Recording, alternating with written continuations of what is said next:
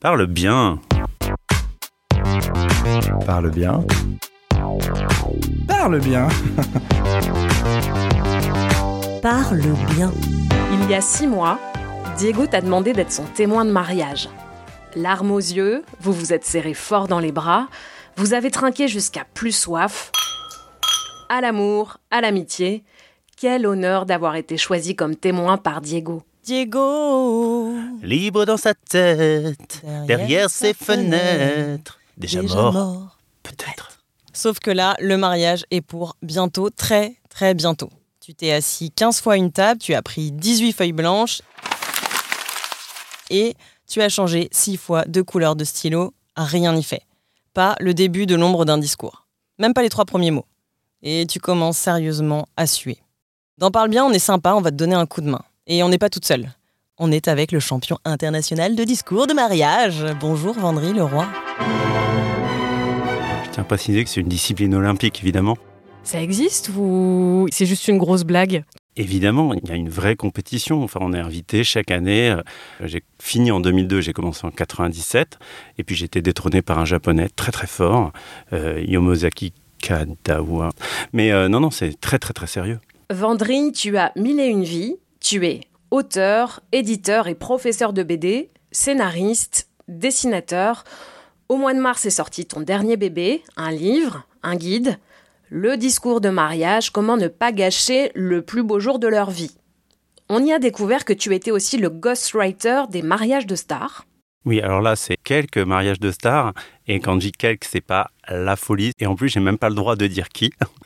tu peux pas. Nous, on voulait des noms. On voulait des noms, des noms. Non, désolé, je suis tenu par contrat, je ne peux pas. Et alors, ça consiste en quoi Tout simplement, il y a quelqu'un qui doit faire un discours et il doit être à son avantage. C'est aussi arrivé que ce soit le marié qui m'engage pour son témoin parce qu'il voulait vraiment pas que ça foire. Ça a juste fonctionné par bouche à oreille. J'en ai fait effectivement euh, comme ça, puis après j'en ai fait pour des amis, puis des amis d'amis. Puis ben, ben, un jour, il y a un ami d'amis un petit peu plus connu, on va dire, qui est venu me voir. Je peux prendre un exemple dont je peux parler, puisqu'en fait, c'est pas quelqu'un de connu, et il n'y a pas de contrat, qui est une collègue de boulot, euh, qui est venue me voir en me disant écoute, faut que je fasse un discours pour ma demi-sœur. Et euh, comment on fait? Et Donc je lui dis bah, tu vas me raconter tout. Tu vas me donner euh, plein, de, plein d'éléments sur ta sœur, puis moi je vais me débrouiller avec ça. Donc elle m'a raconté qu'effectivement c'était sa demi-sœur, parce que son père a eu plein d'histoires, donc elle a eu plein de demi-sœurs. Son père était médecin, quand elle était petite, sa sœur, qui en plus a une sœur jumelle, était fan de Amour, Gloire et Beauté. Et une fois que j'ai eu à peu près tout, je suis allé dans mon coin, puis j'ai envoyé un draft avec un discours de mariage en mode euh, amour, gloire et beauté, sauf que c'était le, médecin de la forêt noire, donc c'était son père, ils avaient tous des noms euh, débiles à base de leur prénom, avec un petit euh, Jean-Michel Brandon, enfin tu vois, des, des, trucs comme ça. Et pour faire de la matière, de temps en temps, je rajoutais des conneries. Des, des, trucs qui n'existaient pas. Alors tout était épisode 123, épisode 462, épisode... Et en fait, elle a eu le draft, puis après elle m'a rappelé, elle me fait en fait, il y a un problème, il y a, y a des trucs que tu as rajoutés, et en fait, je te l'ai pas dit, mais ça s'est vraiment passé, il faut surtout m'en parler. J'ai fait OK, je suis bon, non? Et voilà, et donc euh, c'est exactement comme ça. Donc je prends la personne, je lui demande de me donner tout ce qu'elle a d'histoire, euh, et là-dedans, je fais mon marché et j'essaie de trouver une ligne. Et quand tu as ça, ah, c'est super, parce que là, tu déroules ton histoire. Tu peux nous raconter les pires discours de mariage jamais entendus ou euh, les grosses boulettes qu'il faut absolument éviter? Il y a eu un père qui a rappelé à son fils qui lui avait prêté de l'argent et qui devait lui rembourser. Et là, tu as too much information, nous n'avons pas besoin de savoir ça, vous gardez ça entre vous, c'est bien. Euh, un autre père qui a dit à sa belle-fille Bon, nous comptons sur vous euh, pour faire comprendre à Antoine euh, qu'il doit trouver une vraie vocation là, parce que euh, pilote pour l'armée, c'est vraiment pas. Et après, il a fait en plus des remarques sur le physique de sa belle-fille. Et là, on était là, ah ben, le champion, mais le champion, le champion. Voilà. Et dans le genre de truc qu'il faut pas faire, que j'ai vu, un témoin d'un mariage, je connaissais bien le couple et c'était des amis des scouts. Oui, car j'ai beaucoup de défauts, notamment j'ai été scout et j'ai adoré, ok? En fait, ce qui s'est passé, c'est que le garçon que je connaissais en plus, j'avais été en cours avec lui, euh, il faisait une sorte de quiz.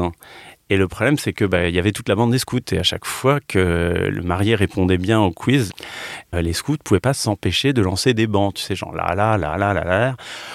Ça rallongeait singulièrement le truc, quoi, alors qu'il faut faire court. Et à un moment, le mec s'est dit j'ai le micro, donc j'ai le pouvoir. Et là, il a commencé à se foutre de la gueule des trublions en faisant gna gna gna gna gna gna, c'est fini, petite chanson débile. Et là, moi, j'ai regardé mes potes qui ont échangé un regard mauvais.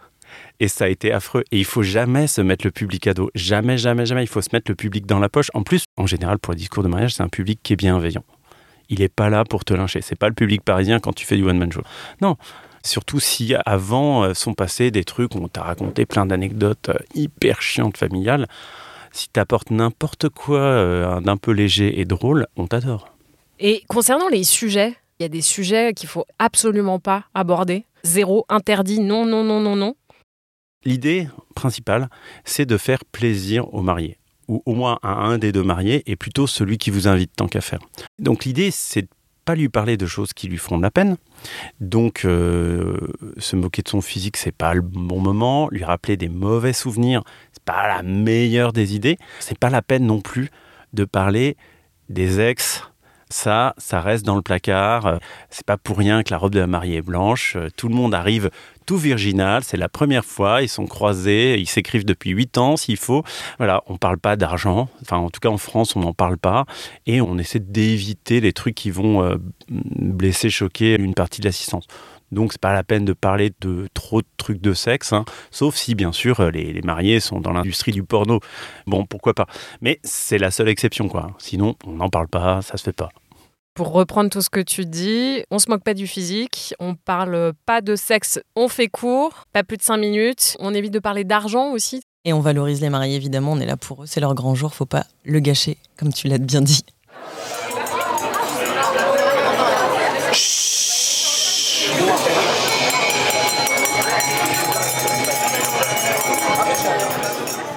Ok alors, c'est le moment où le témoin de Diego, Diego, Libre dans sa tête. s'est remis à son bureau pour la 16e fois avec une nouvelle feuille blanche.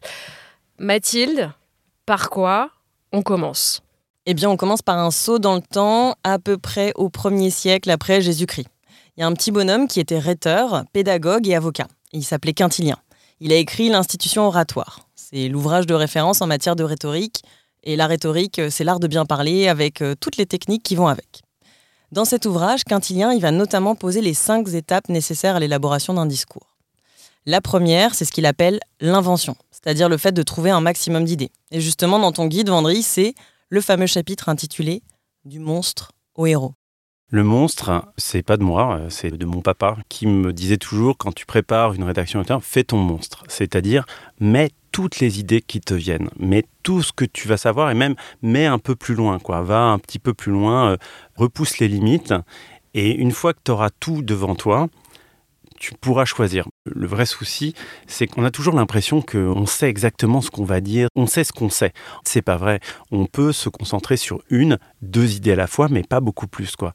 Tant que vous n'avez pas sorti vos idées de la tête, elles vous bloquent pour sortir les autres idées en fait. Donc le principe c'est qu'à partir du moment où c'est devant vous, où tout est écrit sur une seule page, enfin une seule double page, vous allez avoir une vision globale de toutes vos idées. Et surtout les idées que vous avez déjà sorties de votre tête, elles vont pas bloquer l'arrivée pour les autres. Donc vous pouvez noter tout. Et même si c'est n'importe quoi, c'est très bien, parce qu'en fait, en général, le n'importe quoi, ça fait rire. Et quelquefois, c'est des bonnes idées. Et à la fin, vous allez regarder votre page et ça ressemble à rien. Donc c'est ce qu'on appelle un monstre. C'est monstrueux, c'est énorme, il y en a partout. Mais c'est là que vous allez pouvoir retailler et l'idée c'est d'aller vers votre héros. Pourquoi le héros Parce que l'idée c'est que le marié, la mariée, c'est le héros ou l'héroïne de l'événement. Et donc il faut en faire un héros, même si c'est pas vraiment le cas dans la vraie vie. Dans ton livre, il y a notamment toute une liste de valeurs morales pour essayer de trouver un peu euh, justement tous les attributs de ce héros. Et hum, bah, une fois qu'on a jeté toutes ces idées, on arrive à la deuxième étape, la disposition, c'est-à-dire ordonner les idées. Et toi aussi, tu as une méthode. C'est une méthode qui est plus euh, basée sur une certaine expérience justement, plutôt du one-man show d'ailleurs en fait, dans lequel en général, une blague, tu la sors en trois fois. Tu la sors une première fois faible, une deuxième fois meilleure, et en fait tu finis sur le vrai gag. Et en fait l'idée c'est de partir toujours euh, des choses les plus faibles et les plus légères euh, qui vont permettre en fait d'attirer un peu l'attention des gens, mais qui va se mettre en place euh, lentement. et puis de terminer sur quelque chose de fort. Parce que quand tu termines sur quelque chose de fort, quand bien même tu n'avais pas grand grand chose de bien, les gens vont rester sur cette idée. Les gens vont se souvenir de ça. Tandis que si vous finissez sur un truc un peu ça laissera pas grand chose. Voilà. L'idée, c'est quand même euh, de faire belle impression.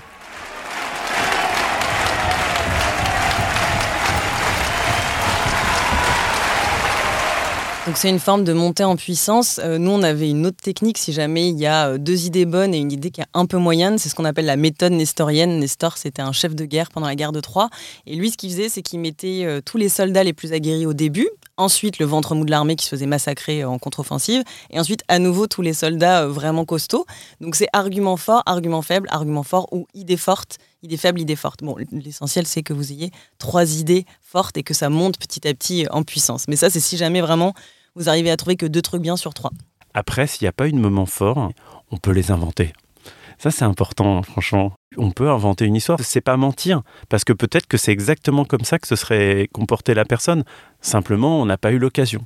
Voilà, moi j'ai déjà eu un cas euh, d'un couple de copains et je les connaissais tous les deux. Et c'est difficile de faire un discours quand tu es l'ami des deux. Et du coup, je me suis dit, qu'est-ce que je peux faire? Et je me suis projeté, j'ai fait ça, cette projection dans. Euh, et qu'est-ce qui se passerait? Comment il réagirait si? Et moi, j'ai fait, en cas d'invasion zombie, qui je prends? Euh, le marié ou la mariée. Et j'ai fait participer aussi les gens, parce que les gens disaient, ah bah non, euh, Yannick est plus fort, il peut faire un machin. Ah non, mais t'es ouf. Voilà. Et après, je les faisais voter. Et en fait, effectivement, j'avais commencé le discours en disant, bon bah voilà, euh, ils viennent de se rencontrer, ils n'ont pas fait gaffe, elle était enceinte jusque-là. Bon, ils ont fait un enfant, donc là, ils se marient pour les trucs, et bien sûr, ils vont divorcer dans six mois. Bon, la question, c'est de quel côté on sera à ce moment-là? Et bon, ma conclusion, c'était de dire, bah, finalement, je choisis pas, je vais prendre l'enfant, il y aura le meilleur des deux, et hop, alors la troisième étape, c'est l'élocution. Donc c'est la recherche du style. Et toi, justement, tu recommandes de ne pas faire un poème si on n'est pas Victor Hugo, de ne pas chanter si on n'est pas Johnny, euh, mais de trouver absolument un thème ou un fil rouge. Moi, effectivement, il n'y a rien qui me fait plus mal au cœur que d'entendre quatre personnes en train de chanter euh, à côté du son des trucs qui savent pas chanter ensemble, qui en général n'ont pas été répétés et dans lequel personne ne comprend rien. C'est pour ça que je conseille quand même quelques trucs, comme par exemple d'arriver avec les paroles imprimées et distribuées à tout le monde comme ça. Bien sûr, personne comprendra parce que vous chantez mal, mais au moins ils pourront lire les paroles et au moins ils comprendront. Ah, à mon avis, ils doivent être là. En revanche, effectivement, si vous racontez une histoire, et ça, raconter l'histoire, on le fait tous, c'est plus facile. Et pour raconter une histoire, on n'est pas obligé de réinventer les choses. C'est-à-dire que les histoires, elles ont déjà été écrites toutes 15 000 fois. Les histoires, c'est simple. Si jamais vous avez vraiment une histoire, donc vous faites évidemment souvent, les gens font un truc chronologique qui raconte leur histoire d'amitié. Mais en fait, vous pouvez aussi vous baser sur des histoires que les gens connaissent. Et il y en a plein. On est bercé, on est dans un monde de narration. Donc du coup, si en faisant votre monstre, tout d'un coup, vous vous dites Eh, mais regarde, je pourrais faire un peu coller ça à Harry Potter. Ça va permettre d'habiller tout votre discours. Et dans ces cas-là, les gens vont forcément se projeter dedans parce qu'ils vont reconnaître.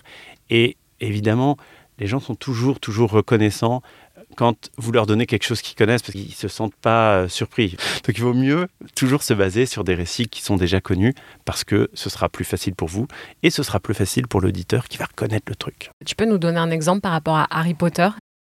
Alors euh, très bien, ben, je vais vous parler de François.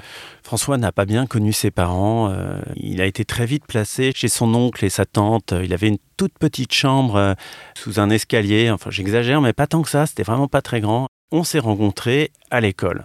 Euh, tout de suite, euh, François a montré des dispositions, surtout en cours de potion. Et en fait, à partir du moment où tout d'un coup, vous avez mis deux, trois éléments, ça devient marrant. Les gens vont se dire Ah, mais en fait, il raconte son amitié, mais en fait, c'est Harry Potter. Et du coup, ils vont être attentifs parce qu'ils vont chercher euh, les indices que vous allez les mettre, les choses dans lesquelles ils vont retrouver. Et ils vont apprécier les ponts que vous allez faire entre la vraie vie de François et la fiction qu'ils connaissent. Et donc imaginons qu'en fait euh, François euh, soit comptable et que vous rencontré François en école de comptabilité, c'est potion, on ajoutait des chiffres, on faisait des décoctions de pourcentages, c'était incroyable. Et tout d'un coup, la vie de François vraiment merdique de comptable devient magique. Quatrième étape, on passe à l'action pour mettre le ton, la voix, la gestuelle. Et alors là, on vous invite à écouter où?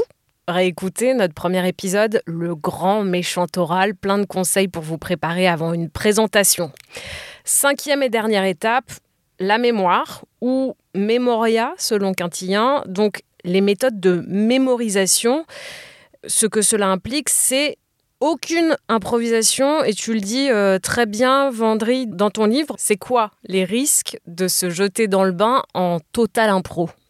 Alors le risque, c'est de perdre le contrôle, de perdre le contrôle du temps, parce qu'évidemment, dès qu'on commence à ne pas avoir écrit les choses, et ben du coup, on prend le risque d'être long, et quand on est long, on est vite chiant.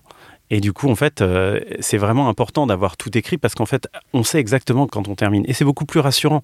Tandis que si on est comme ça en train de partir en live, on ne sait pas où on va. Et surtout, il y a un moment où on va tomber probablement dans un cul-de-sac et dans ces cas-là, c'est souvent le dérapage, l'accident bête, euh, la vulgarité, euh, justement l'anecdote qu'il fallait pas raconter et là, c'est la catastrophe quoi. Alors, je vais lire, tiens, on est page 45 de ton livre.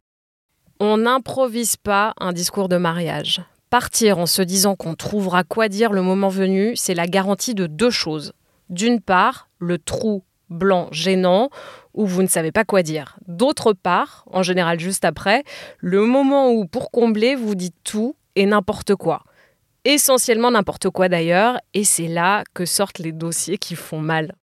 Alors maintenant, on sait comment on construit un discours, on a les différentes étapes, il reste juste à prendre son stylo et à écrire. Donc il faut soigner tout particulièrement deux temps clés, l'ouverture et la fin, qu'on appelle aussi l'exorde et la péroraison en rhétorique. L'ouverture, parce que c'est le moment où vous allez devoir capter l'attention, captiver votre auditoire, et bah, sans vous mettre la pression, il y a pas mal de choses qui se jouent dans les premières secondes. Et puis la fin, ou péroraison, parce qu'il s'agit de la trace qu'on va laisser. Et dans ton guide Vendry, il y a des exemples pour tous les goûts et qui nous ont bien plu. Alors on va page 97.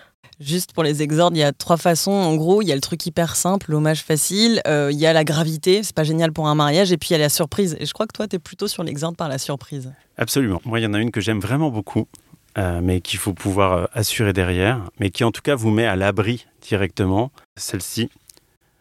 Dans tous les mariages, il arrive ce qu'on appelle le discours de trop. Eh bien voilà, nous y sommes. Il y a celui sur l'improvisation aussi qui est derrière, je crois que moi j'aime particulièrement. Il paraît qu'il ne faut pas improviser un discours de mariage. Ça donnerait rien de bon. Du coup, si c'est pas bien, dites-vous que j'improvise. Moi, je peux parler d'une ouverture, qui est une ouverture réelle, que j'ai faite pour le discours de mon premier petit frère, et qui commençait comme ça. Mesdames et messieurs, les gens qui font un discours de mariage prétendent qu'ils vont vous parler du marié. C'est faux. En fait, ils vont vous parler d'eux. Moi, je n'ai pas cette hypocrisie euh, de tout le monde et je vous le dis tout de suite, je vais vous parler de moi. Je suis né le 14 mai 1977 à l'hôpital Foch à Suresnes. J'étais le plus beau des bébés. Ah, mon père me trimballait de village en village en disant c'est mon fils, c'est mon fils. Et puis un an après, Stanislas est né et ce jour-là, j'ai compris que je ne serais plus jamais le plus beau des bébés, plus jamais le plus intelligent, plus jamais. Allez, on va essayer de faire une belle péroraison, terminer en beauté. Quel beau conseil, quel grand conseil euh, tu donnerais là avant de se quitter? Eh bien moi, je conseillerais d'écrire le discours que vous aimeriez avoir pour votre mariage. Vraiment, au lieu de se dire euh, qu'est-ce que je vais écrire pour l'autre, je dire qu'est-ce que j'aimerais qu'un véritable ami dise à mon mariage? Qu'est-ce qui me toucherait au-delà de tout? Et en fait, là, vous allez être bon voilà, quand tu dois écrire quelque chose qui fait plaisir, euh, dis-toi, qu'est-ce qui te ferait plaisir à toi? Tu peux pas trop te tromper hein, normalement, sauf si tu as vraiment des goûts vraiment bizarres. On va souhaiter tout le bonheur du monde à Diego. Yerk, yerk, yerk, yerk. Évidemment. Quelle chanson dégoûtante. Ça, c'est dans les trucs à bannir et on le met à la fin, justement, pour vous faire une dernière piqûre de rappel. Surtout pas ça, mais par contre, écoutez le podcast et surtout, surtout, lisez le livre de Vendry, Le discours de mariage, comment ne pas gâcher le plus beau jour de leur vie. Bonne et longue vie à tous les mariés et euh, bah, bonne saison des mariages qui s'est ouverte il n'y a pas très longtemps, enfin. Terre brûlée au vent des landes de pierre. Je la connais pas par cœur. Des lacs, c'est pour les vivants. Un peu d'enfer, de Connemara. Des nuages.